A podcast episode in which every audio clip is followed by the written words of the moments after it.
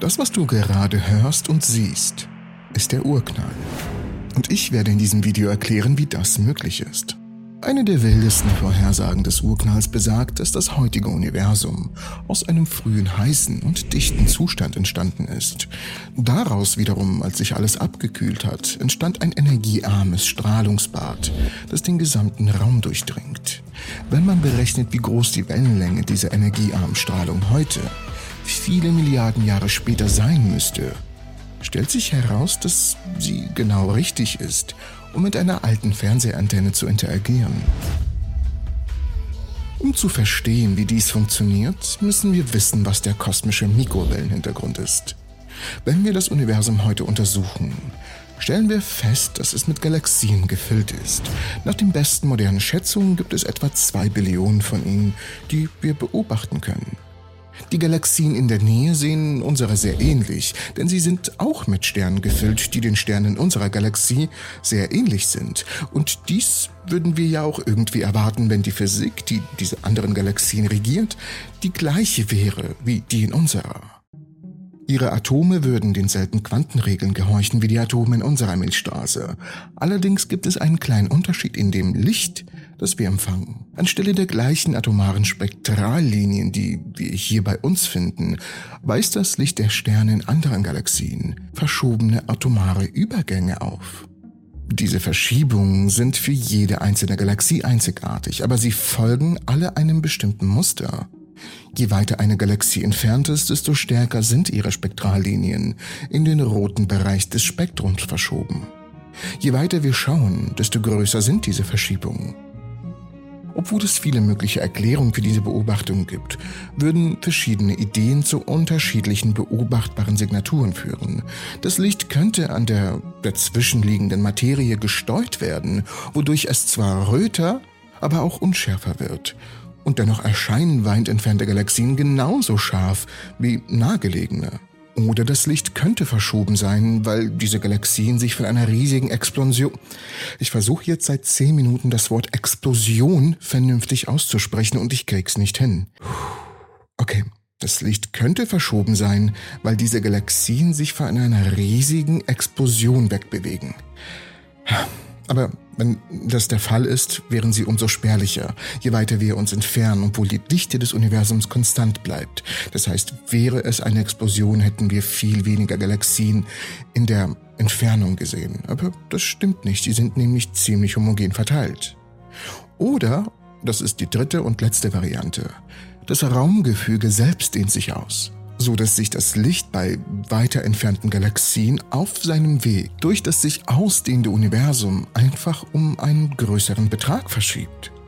Dieser letzte Punkt stimmte in spektakulärer Weise mit unseren Beobachtungen überein und half uns zu verstehen, dass es das Raumgefüge selbst ist, das sich mit der Zeit ausdehnt. Also um das zusammenzufassen, der Grund dafür, dass das Licht röter erscheint, je weiter wir wegschauen, ist die Tatsache, dass sich das Universum im Laufe der Zeit ausgedehnt hat und das Licht in diesem Universum durch die Ausdehnung in seiner Wellenlänge gestreckt wird.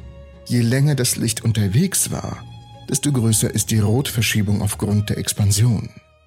Wenn wir uns also in der Zeit vorwärts bewegen, verschiebt sich das emittierte Licht zu größeren Wellenlängen, die niedrige Temperaturen und geringe Energien haben. Das bedeutet aber, dass wir, wenn wir das Universum auf die umgekehrte Weise betrachten, indem wir uns vorstellen, wie es weiter zurück in der Zeit war, Licht mit kleineren Wellenlängen, höheren Temperaturen und größeren Energien sehen würden, je weiter zurück man extrapoliert, desto heißer und energiereicher sollte diese Strahlung werden. Und als dies klar wurde, begannen Wissenschaftler diese Eigenschaft immer weiter zurück zu extrapolieren, bis eine kritische Schwelle von einigen tausend Kelvin erreicht war. An diesem Punkt, so die Überlegung, wäre die vorhandene Strahlung energiereich genug, dass einige der einzelnen Photonen neutrale Wasserstoffatome ionisieren könnten, den Baustein von Sternen und dem primären Inhalt unseres Universums. Es war eine extreme Strahlung, die das frühere Universum gefüllt hat. Diese Strahlung wäre heute nur wenige Grad über dem absoluten Nullpunkt, da sich das Universum zu dieser Zeit um einen Faktor von mehreren hundert bis einigen tausend ausgedehnt haben muss. Und sie sollte heute noch als Hintergrundstrahlung aus allen Richtungen des Weltraums, ja, des Weltraums, ähm, Es, manchmal ist es wirklich schwierig, die simpelsten Wörter, mit der kein Mensch im Alltag ein Problem hat, wirklich auszusprechen. Nochmal. Sie sollte auch heute noch als Hintergrundstrahlung aus allen Richtungen des Weltraums auf uns einwirken. Zudem sollte sie irgendwo im Bereich der Mikrowellen- und Radiofrequenzen nachweisbar sein. Denn denkt dran, das Licht, das wir kennen, viel mehr als nur der sichtbare Anteil, für den unsere Augen empfindlich sind, ist. Licht gibt es in Vielzahl, wirklich in einer Vielzahl von Wellenlängen, Frequenzen und Energien. Und ein sich ausdehnendes Universum zerstört das Licht nicht, sondern verlagert es lediglich zu längeren Wellenlängen. Es dehnt sich nur aus. Was vor Milliarden von Jahren ultraviolettes, sichtbares und infrarotes Licht war, wird durch die Ausdehnung des Weltraums zu Mikrowellen- und Radiolicht. Aber wir kommen gleich dazu. Zwei Wissenschaftler setzten nämlich in den 60er Jahren ein neues Gerät ein, eine riesige, hochempfindliche Radioantenne, und scheiterten immer wieder bei der Kalibrierung. Irgendwas stimmte hier nicht. Es war ein Störgeräusch. Während die Signale von der Sonne und von der galaktischen Ebene kamen, gab es ein omnidirektionales Rauschen. Das heißt, dieses Rauschen kam von überall. Dieses Rauschen konnten sie einfach nicht loswerden. Es war kalt, es war überall. Und es handelte sich nicht um einen Kalibrierungsfehler. Irgendwann wurde ihnen klar, worum es sich hier handelte. Es war das Restglühen des Urknalls.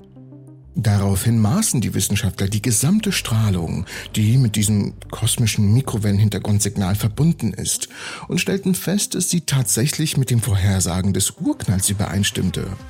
Sie erstreckte sich sowohl auf den Mikrowellen als auch auf den Radiobereich des Spektrums und war im gesamten Universum mit einer Genauigkeit von mehr als 99 Prozent gleichmäßig.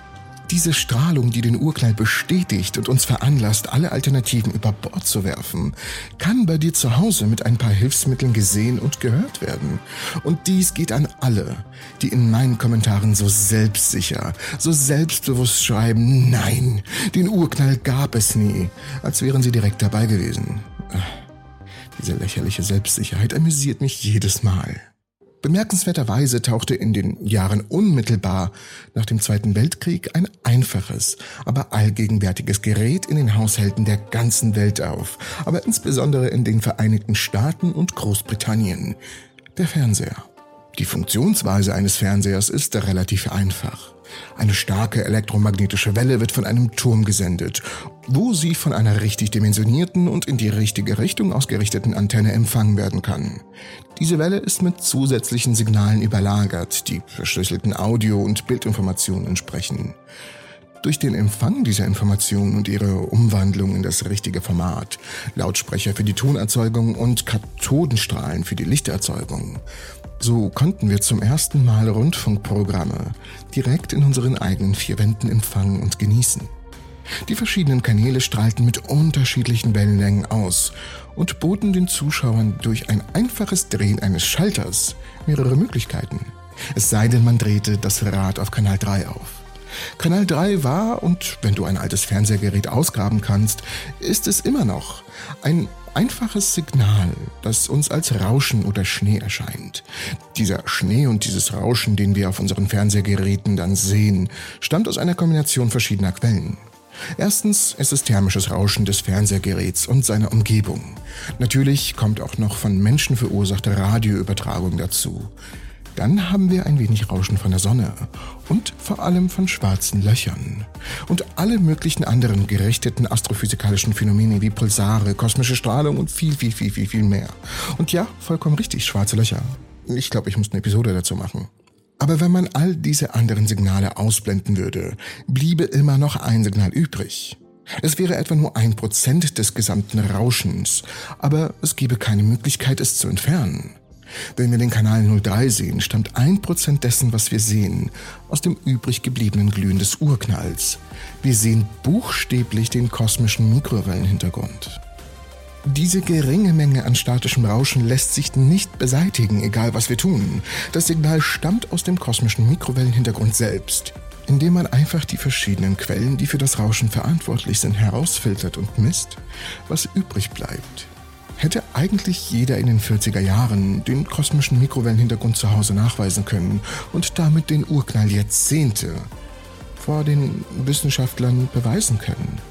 Es ist also keine Frage mehr, wann der Urknall stattgefunden hat oder wann. Die Frage ist eher, wie er ausgelöst wurde und was davor war. Ein Fernseher wird uns all die Fragen leider nicht beantworten können, aber vielleicht wird es diese Folge hier.